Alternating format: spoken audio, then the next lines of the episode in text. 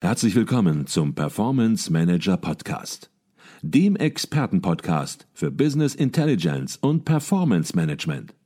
Inspirationen, Know-how und Impulse für Controller und CFOs, die noch erfolgreicher sein wollen.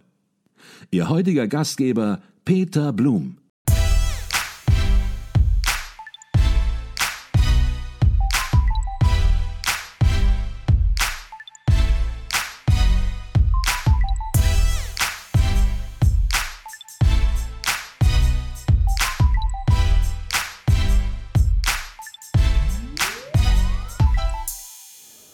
Herzlich willkommen zum Performance Manager Podcast. Mein Name ist Peter Blum. Soeben ist der 47. Kongress der Controller in München zu Ende gegangen neben den wichtigen inhaltlichen Themenständen natürlich auch das Netzwerken und der persönliche Austausch ganz oben auf der Agenda.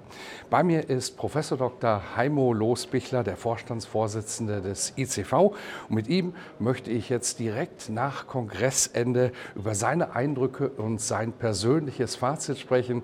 Doch zunächst mal herzlich willkommen bei uns im Performance Manager Podcast, Professor Dr. Heimo Losbichler. Ich freue mich, hier zu sein.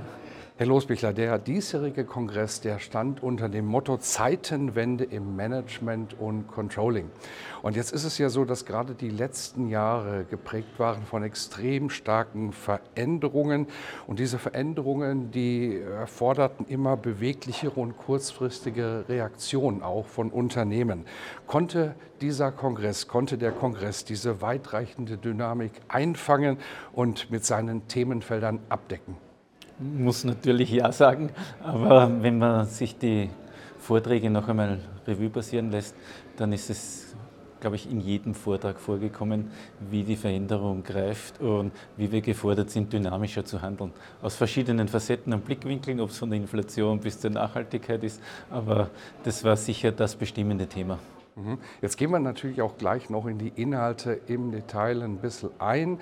Aber ich frage Sie ja in jedem Jahr, gab es einen Augenöffner für Sie, einen Moment, wo Sie gesagt haben, Mensch, das ist eine Erkenntnis, die habe ich so noch gar nicht gesehen? Ja, schon sogar mehrere mitgenommen. Also diese angesprochenen Veränderungen führen, glaube ich, zu zwei fast konträren Bewegungen. Auf der einen Seite, gerade durch den Klimawandel, eine langfristige Transformation über weite Strecken und über viele Jahre und auf der anderen Seite über dieses kurzfristige Reagieren, Stichwort Inflation, laufende Preisanpassungen. So, es sind zwei gegenläufige Bewegungen und was für mich vielleicht nicht augenöffnend, aber auf jeden Fall bestätigend war und damit vielleicht doch wieder augenöffnend, dass einiges von dem Mindset, das wir bisher gehabt haben, auch unter dem Stichwort Zeitenwende nach wie vor gültig ist. Also ich spreche nur das Stichwort 80-20-Regel an. Mhm, okay. Lassen Sie uns ein bisschen in die Inhalte eingehen und ein Inhalt, ein Kerninhalt rankte um das Thema Planung und Forecasting. Planungsprozesse ändern sich momentan gewaltig.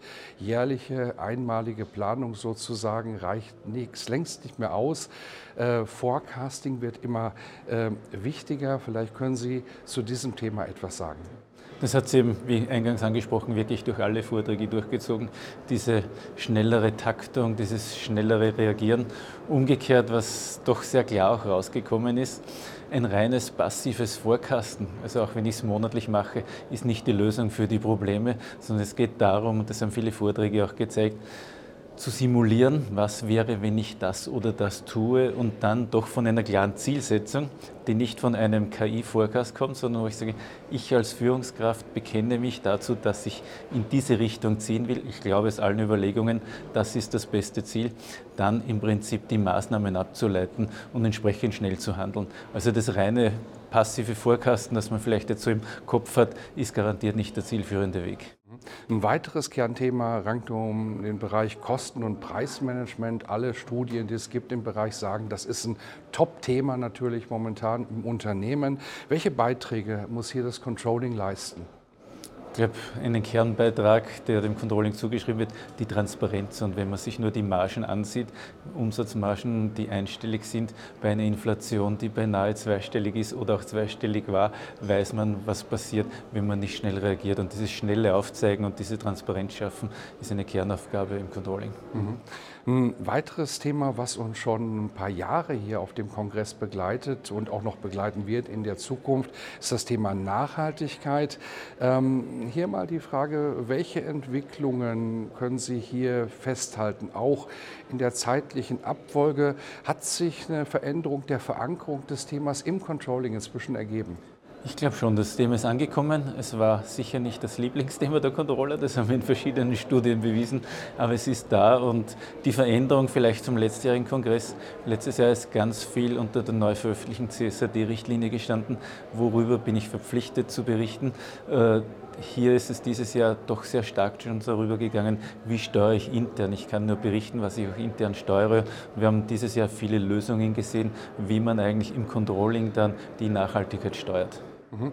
Wir dürfen es natürlich nicht versäumen, über ein Highlight hier auf dem Kongress zu sprechen, nämlich die Verleihung des ICV Controlling Excellence Award. Was hat Sie hier besonders beeindruckt?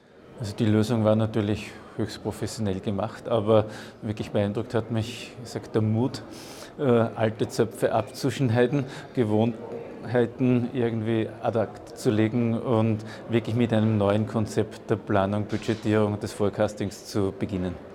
Sollte man noch dazu sagen, die Firma Merck hat gewonnen, Unternehmen aus Darmstadt, was aber weltweit aufgestellt ist und auch eine Lösung hier vorgestellt hat, die weltweit implementiert worden ist. Ähm, eine weitere Frage zur Stimmung hier auf dem Kongress. Äh, das ist der zweite Kongress sozusagen, der in Präsenz stattfindet nach Corona. Wie war im zweiten Jahr sozusagen live, wie war die Stimmung hier auf dem Kongress? Für mich persönlich äh, glaube ich noch viel besser als letztes Jahr. Also wir waren letztes Jahr unendlich froh, dass wir wieder äh, den Kongress in Präsenz durchführen dürfen, aber es hat drei, vier Wochen davor noch Rekordinfektionszahlen gegeben und ich glaube, es waren alle ein wenig noch äh, vorsichtig. Hoffentlich passiert nichts. Dieses Jahr hat man gemerkt, es ist unbeschwert. Alle freuen sich wieder miteinander diskutieren zu können und einen schönen Abend auch im Biergarten zu verbringen war auch mein Eindruck und hier ist wieder eine enorme Menge sozusagen an Controllerinnen und Controllern auch zusammengekommen. Also das ist, man kann es wirklich sagen, ja, der größte Controller-Kongress, den es in Europa, soweit ich es beurteilen kann, gibt und auch dafür alle Achtung und Respekt, dass der internationale Controllerverein ja hier die Fahne hochhält und das hinbringt, auch in schwierigen Zeiten. Sprechen wir noch über das Thema nach dem Kongress ist vor dem Kongress. Sie haben sicherlich auch hier einige Ideen und Impulse schon mitgenommen wo Sie darüber nachdenken, Mensch, wie könnten die Schwerpunkte in den nächsten Jahren oder im nächsten Jahr gesetzt sein? Was ist da so aktuell direkt nach dem Kongress Ihre spontane Einschätzung? Die Schwierigkeit ist, wir adressieren ja wirklich wichtige Themen, Megatrends, die üblicherweise 30, 50 Jahre laufen. Jetzt müsste man sagen, wir bringen jedes Jahr die gleichen wichtigen Themen.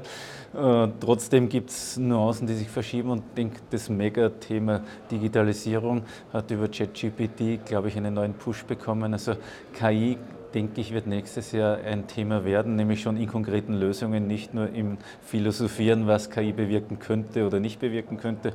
Und was man ganz klar sieht, äh, Mitarbeitermangel äh, bewegt alle und damit ist möglicherweise das ganze Thema Talentmanagement, HR Controlling ein Thema, das wir angehen. Und wir werden äh, ausgelöst von dieser wirklichen Aufforderung, aktiver und agiler zu handeln, äh, einen Fachkreis wie der moderne Planung, Forecasting, wie immer er dann heißen wird, starten. Und ich bin sicher, dass wir aus diesem Bereich auch schon wieder Ergebnisse sehen werden. Jetzt haben wir die Katze natürlich schon aus dem Sack gelassen, überrascht aber niemanden. Es wird auch einen 48. Kongress der Controller geben. Wann findet der im nächsten Jahr statt, Herr Losbichler? Nicht am Muttertagswochenende, das ist die gute Botschaft. Also am 29. und 30. April wieder hier in München. Also 29. 30. April 2024 jetzt schon in den Kalender eintragen, damit er nicht schief geht. Auf den Punkt nochmal, ganz zum Schluss. Äh, was ist für Sie das Resümee in ein, zwei Sätzen dieses Kongresses gewesen? Ich glaube, dass Controlling auch in dynamischen, unsicheren Zeiten oder gerade in diesen Zeiten eine sehr, sehr wichtige Rolle für erfolgreiche Unternehmensführung spielt. Das war Professor Dr. Heimo Losbichler, der Vorstandsvorsitzende des ICV. Wir haben ein Resümee gezogen, ein Fazit zum 47. Kongress der Controller 2023 hier in München. Herzlichen Dank für Ihren Beitrag. Danke.